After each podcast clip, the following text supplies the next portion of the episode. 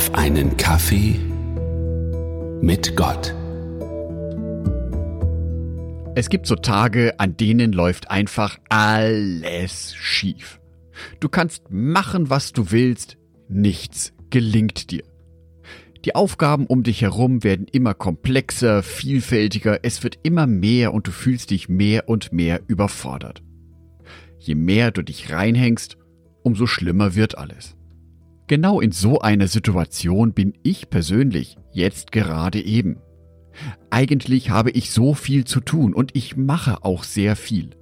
Aber egal wo ich hinlange, jeder Arbeitsschritt, den ich schaffe, zieht zwei neue Arbeitsschritte nach sich. Ein Ende ist scheinbar nicht in Sicht. Ich fühle mich ein wenig so, wie Hiob es in den folgenden Worten beschreibt. Hiob Kapitel 3 die Verse 24 bis 26. Vor lauter Seufzen kann ich nichts mehr essen. Meine Klagen strömen aus mir wie Wasser. Was ich immer gefürchtet habe, ist eingetreten. Wovor ich entsetzt zurückschrak, ist mir zugestoßen. Ich hatte noch keinen Frieden, keine Rast, keine Ruhe. Da brach schon der nächste Sturm los. Hiob ich kann das so gut nachvollziehen, wie du dich gefühlt haben musst.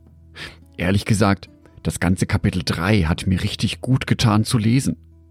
Zu wissen, dass da noch jemand anders ist, dem es auch gerade ganz schön dreckig geht. Und jemand, der sich mal so richtig auskotzt. Verzeiht mir das Wort. Aber genau das ist das dritte Kapitel im Buch Hiob. Und irgendwie tut es mir gut, dieses Kapitel zu lesen. Mit einem Mal fühle ich mich nicht mehr so alleine in meiner Situation. Mit einem Mal merke ich, dass es da schon mal einen Menschen gab, der auch an der Grenze der Belastung stand.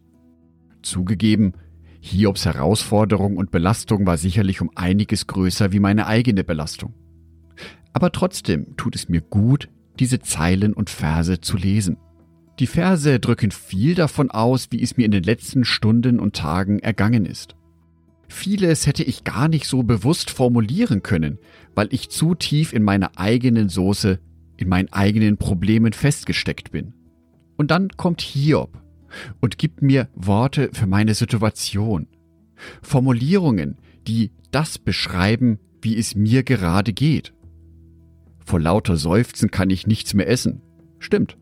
Ich habe heute kein Abendessen gehabt. Meine Klagen strömen aus mir wie Wasser. Stimmt.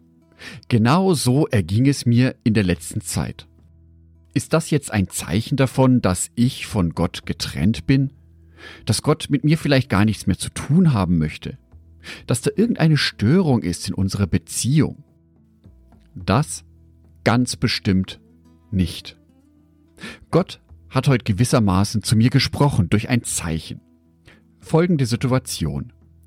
Mein Chef Dennis bittet mich, ob ich ihm heute Mittag etwas vom Bäcker mitbringen könnte. Eine Kirschtasche oder etwas mit Zwetschgen.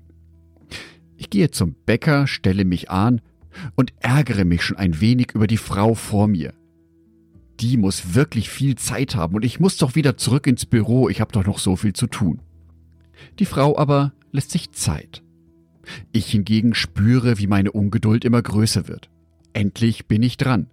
Schnell bestelle ich einen Zwetschgendatschi und eile zurück ins Büro.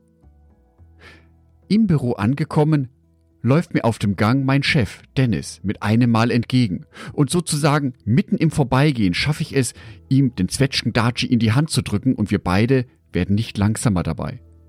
Er reagiert total begeistert. Mensch, das klappt ja total super. Und auch ich freue mich in dem Moment, dass dieses Detail so toll geklappt hat. Hätte ich beim Bäcker nicht so lange auf die Frau vor mir warten müssen, wäre es nicht zu dieser Situation gekommen. Und das war für mich dieses Zeichen von Gott. Ich habe alles in der Hand. Auch wenn gerade alles etwas durcheinander geht bei dir, es nicht nach deinem Zeitplan geht. Gott hat es in der Hand. Vielleicht endet deine Situation nicht so schnell, wie du willst und auch nicht, wie du willst. Aber wenn du auf Gott vertraust, wenn du dich immer wieder an ihn wendest, dann wird er dir helfen. dann wird er dir kleine Winke im Leben geben, dass du spüren kannst, dass er da ist. Ich wünsche dir viel Kraft für deine Herausforderungen im Alltag. Seien es die Kleinigkeiten, die einen einen Tag lang beschäftigen, seien es die großen Themen, die über längere Zeit gehen. Ich wünsche dir den Mut, dass du dich an Gott wendest mit deinem ganzen Schmerz, mit deinem ganzen Ärger, mit deiner ganzen Überforderung.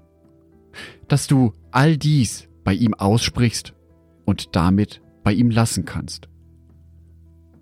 Angedacht von Jörg Martin Donat.